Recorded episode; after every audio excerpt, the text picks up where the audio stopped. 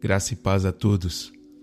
No segundo livro de Crônicas, capítulo 7, versículo 14, diz assim: E se o meu povo que se chama pelo meu nome se humilhar e orar e buscar a minha face e se converter dos seus maus caminhos, então eu ouvirei dos céus e perdoarei os seus pecados e sararei a sua terra. Nessa passagem, Deus fala para o rei Salomão o que o povo de Israel deveria fazer para receber o favor de Deus e serem abençoados. Essa passagem bíblica é muito atual e Deus age do mesmo jeito que ele agia no passado. Porque Deus não mudou, ele permanece o mesmo. Sendo assim, todos aqueles que aceitam a Jesus Cristo como Senhor e Salvador são considerados povo de Deus, e uma vez povo de Deus, precisam seguir Suas palavras e cumpri-las, para que Deus, em Sua infinita misericórdia, os abençoe. Mais do que nunca, nós precisamos de cura. Evidentemente, precisamos da cura física, dado o momento da pandemia que vivemos. Mas não para por aí. Também precisamos de cura da alma, a qual é a raiz de outros males, tanto emocional quanto mental e até físico. Somos bombardeados diariamente por mensagens negativas. Vivemos em uma era impregnada de um pessimismo que não tem explicação. A mídia e a internet não se cansam de trazer notícias ruins, e com isso vem o medo, a ansiedade e a depressão. Além disso, precisamos também da cura espiritual. Calma, há cura para os nossos males. A cura vem de Deus, mas para que Ele cure o seu povo e a nossa terra, precisamos fazer a nossa parte. Primeiro, se observarmos a passagem que lemos, Deus pede do povo humildade. Ser humilde é reconhecer que não podemos viver sem Deus, reconhecer o senhorio de Jesus reconhecer que não somos melhores do que ninguém e precisamos de ajuda uns dos outros.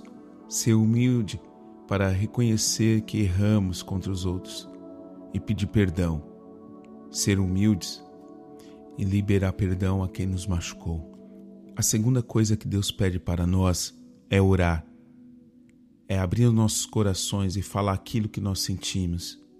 É falar para Deus o quanto nós somos gratos pela vida que Ele nos deu e por tudo que Deus é e faz por nós.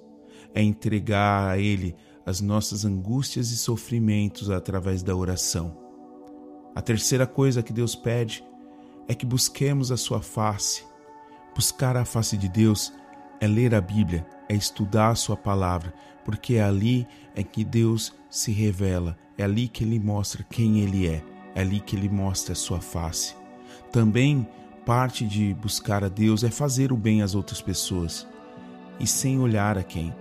É fazer o bem para aqueles que estão necessitados.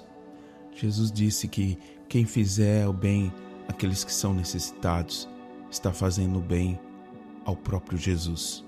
A quarta coisa que Deus pede é se converter dos seus maus caminhos. Isso implica em entregar a sua vida completamente a Jesus Cristo e deixar de fazer tudo aquilo que é mal, tudo aquilo que desagrada a Deus. Procurar fazer o bem às pessoas, procurar fazer bem àqueles que estão próximos de você. Então, quando tudo isso estiver feito, ele diz que ouvirá dos céus o seu clamor, o clamor do seu povo, e perdoará os nossos pecados, e toda sorte de cura virá sobre nós. Oremos. Deus Todo-Poderoso, Criador dos céus e da terra e de tudo que há, nós te somos grato pela vida, pela tua graça que nos alcançou. Nós nos humilhamos diante de ti e reconhecemos que só tu és Deus. Reconhecemos Jesus como Senhor das nossas vidas e pedimos perdão pelos nossos pecados e por tudo que fizemos que te desagrada. Pai, pela sua misericórdia, salva-nos, cura-nos, livra-nos do mal. Tem piedade daqueles que nesse momento estão sofrendo nos leitos dos hospitais. Tenha compaixão daqueles que só se salvarão por um milagre teu. Estenda a tua mão aos que estão precisando de força para continuar, aqueles que estão à beira de um colapso emocional. Pai, em nome de Jesus, sara a nossa terra. Amém.